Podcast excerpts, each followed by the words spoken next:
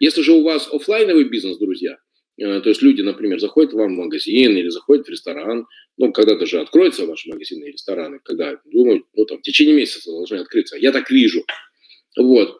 Так вот, э, очень просто можно замерить эффективность работы вашего маркетолога э, через, как вы думаете, какой показатель? Друзья, если у вас магазин, если у вас ресторан, как думаете, какая, э, какая, как, какой показатель э, вам покажет качество работы вашего маркетолога?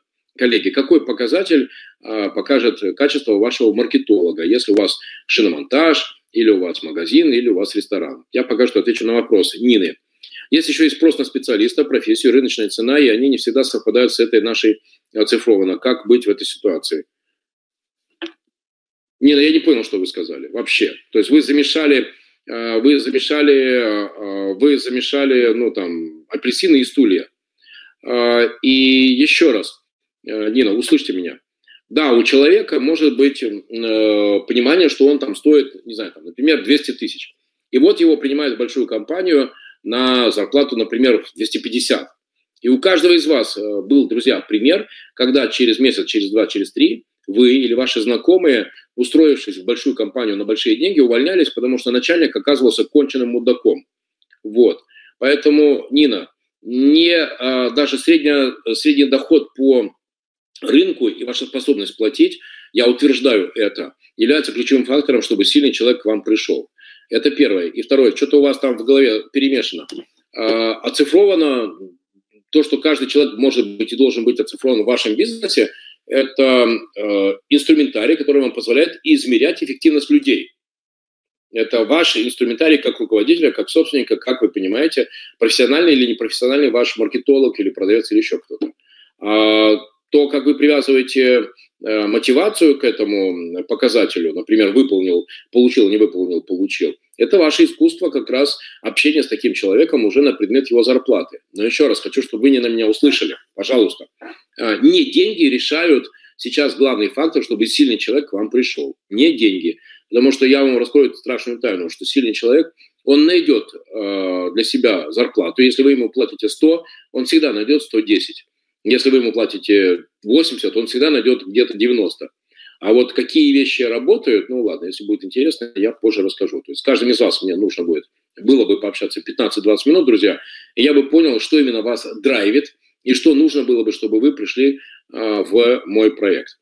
Так вот, друзья, если у вас офлайновый бизнес, э, средний чек, продажи, э, да нет, первый показатель, который э, Елена, Евгений и Нина первый показатель, который, э, который вам будет полезен для понимания профессионального уровня вашего маркетолога, это количество людей, которые зашли в дверь.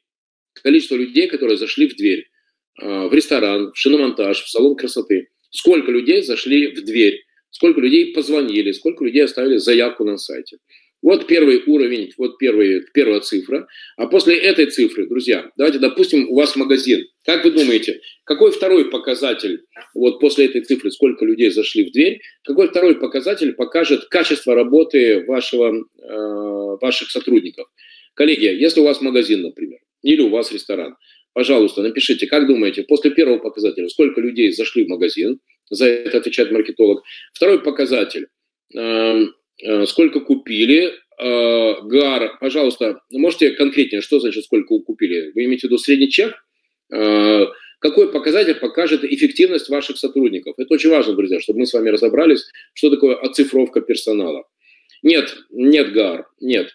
Еще, ну точнее, да, это, это неплохо, но гораздо более точным показателем является количество товаров в чеке, количество позиций в чеке, друзья количество товаров в чеке, вот это второй показатель для меня очень важный.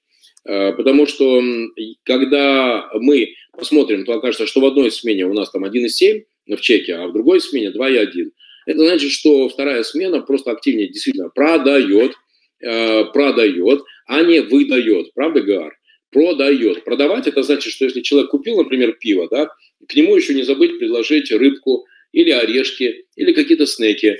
Или человек, если, допустим, купил мясо, то к нему еще предложить приправу, да, или там э, замечательный какой-нибудь, не знаю, булгур, с которым э, хорошо сочетается. Вот так это работает. В общем, э, ну давайте еще пример. Допустим, у вас B2B-шный бизнес.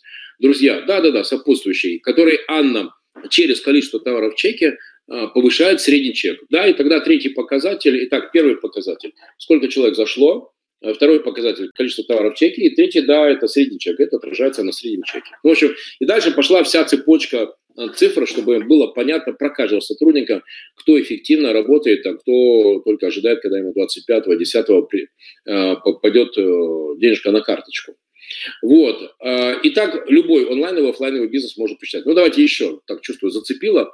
Друзья, я всегда отдел продаж, раз мы про продажи, я всегда отдел продаж делю на две части. Охотники и фермеры. Кто такие охотники? Охотники – это те люди, и я, кстати, типичный охотник, меня хлебом не корми, дай меня, э, там, знаете, дай мне что-нибудь продать невозможно. Ну, то есть меня можно забросить в Антарктиду, я буду пингвинам в холодильнике продавать. Вот, вот я типичный охотник, мне всегда очень нравится вот это вот, э, делать невозможные вещи. И, друзья, охотники – это как раз те люди, которые из холодных ледов делают продажи. Ну, допустим, давайте для B2B бизнеса разберемся – Э, и две главные цифры для такого охотника.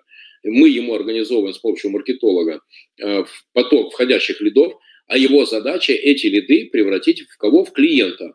Да, потом этот клиент приходит в базу, и в этой базе уже, соответственно, последующий этап продажи фермеры уже начинают доить кошельки, счета, возможности, извините за цинизм, но это правда, начинают доить клиентскую базу, наносить им непоправимую пользу. А, вот вам, пожалуйста, две основные функции продаж. Охотники – это те люди, которые входящие холодные лиды превращают в сделки. Люди, которые умеют разбираться в мотивации, в возражениях. Ну, в общем, а, Ирина, если вы активный человек и вам нравится продавать, то, пожалуйста, 8 999 0 26 29 10. Вот, в WhatsApp напишите вашу задачу и подумаем, как ее решить. Вот, решали мы такие задачи, но самое главное, если, если у вас есть любовь к продажам, потому что если нет любви к продажам, то быть активным охотником не получится. Итак, охотник, две основные цифры. Выполнение плана по количеству новых клиентов. Друзья, запишите, пожалуйста. Первая цифра, по которой мы оцениваем охотников. Выполнение плана по количеству новых клиентов. И второе выполнение плана по обороту. Ну, чтобы нам охотник, э, э, чтобы нам охотник был рентабелен. Э, не просто он накопил нам клиентов по 17 рублей, а мы потом думаем, откуда нам взять деньги и ему заплатить. То есть вроде бы 100 э, клиентов привел, только все клиенты малехонькие, нет никакой маржинальности, с чего платить вообще непонятно. Вот, поэтому первое, выполнение плана по количеству новых клиентов, и второе, это э, минимальный, либо минимальный уровень сделки, либо общий оборот. Он должен выполнить общий оборот. Когда клиенты попали в клиентскую базу, вступает в игру э, фермер, или еще называется аккаунт-менеджер. Это тот человек, который уже имея клиентскую базу, э, выполняет три основных показателя. Первое – это выполнение плана по обороту, выполнение плана по валовой марже и э, дебиторская задолженность, чтобы не было дебиторской задолженности. Если кому-то интересно, тоже могу об этом подробнее рассказать. Понятно? Вот вам, пожалуйста, две цифры для охотника и то вам три цифры для, для фермера. Э, Причем один и тот же человек, я редко встречал людей, которые могут быть и охотниками, и фермерами.